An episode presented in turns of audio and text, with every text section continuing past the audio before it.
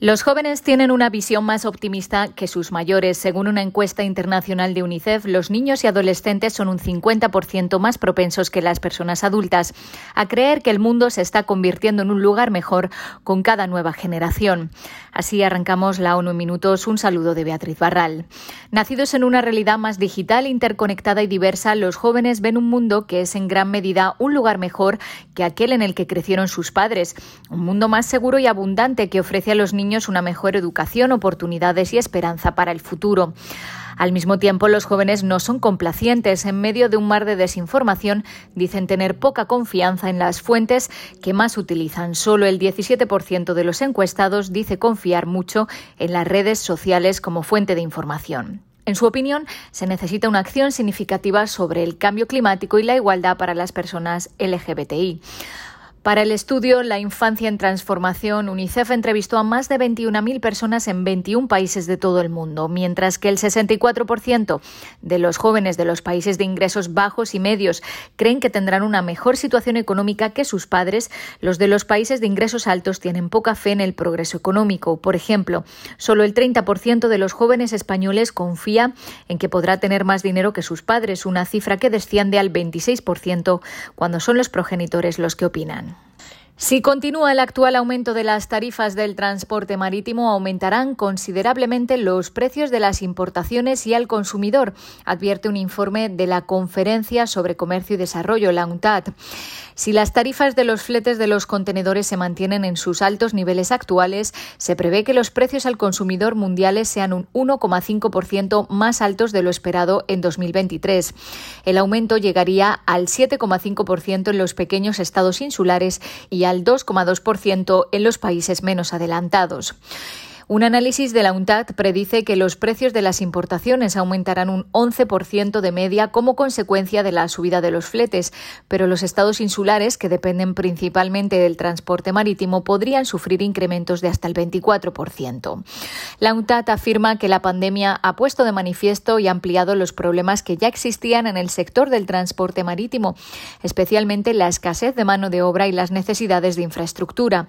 Sin embargo, el impacto de la pandemia de COVID-19 en los volúmenes de comercio marítimo en 2020 fue menos grave de lo que se esperaba inicialmente. El comercio marítimo se contrajo inicialmente un 3,8% el año pasado, reflejando un choque inicial, pero se recuperó posteriormente y se prevé un aumento del 4,3% en 2021. En Colombia, la situación en el departamento de Chocó es alarmante y los grupos armados están cometiendo graves violaciones, aseguró la Oficina de Derechos Humanos de la ONU tras visitar la región. La Oficina de la ONU acompañó a la Iglesia Católica y organizaciones no gubernamentales en unas misiones a la zona. Juliette de Rivero es la representante de ONU Derechos Humanos. Creemos que es importante dar la, dar la alarma sobre la situación porque es algo que las comunidades nos han pedido nos los han pedido las madres de, jóvenes, de hijos y hijas que han sido reclutados en los últimos meses, las madres de, las de los niños que se han suicidado nos los están pidiendo las mujeres en el territorio que son víctimas de violencia sexual. De Rivero hizo un llamado contundente a los grupos armados para que respeten la vida y los derechos humanos. Más de 5.000 personas han tenido que desplazarse por la violencia en lo que va de año en ese departamento y más de 30.000 están confinadas. Las comunidades, explicó De Rivero, sufren además restricciones a sus prácticas culturales que amenazan la supervivencia de los pueblos indígenas y afrodescendientes. Como trasfondo está la desigualdad estructural según cifras oficiales, el 74% de la población del Chocó no tiene acceso a agua potable. En Bogotá, la cifra es del 0,6%. Existe una deuda del Estado y es importante que se expanda la presencia estatal en todas sus dimensiones, aseguró la representante. Y ACNUR, la Agencia de la ONU para los Refugiados, ha lanzado un manual de bolsillo para periodistas interesados en cubrir el desplazamiento forzado en Latinoamérica y el Caribe. El breve manual provee una lista de la terminología relevante información sobre el trabajo de ACNUR, al igual que recomendaciones para la creación de historias sobre refugiados y solicitantes de asilo. Por ejemplo, explica cómo a menudo los términos refugiado y migrante se usan de manera intercambiable en los medios de comunicación, cuando tienen significados muy diferentes y confundirlos puede tener graves implicaciones en el modo en el que se brinda protección a esas personas.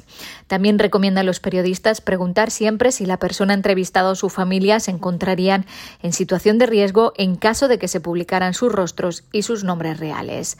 Hasta aquí las noticias más destacadas de las Naciones Unidas.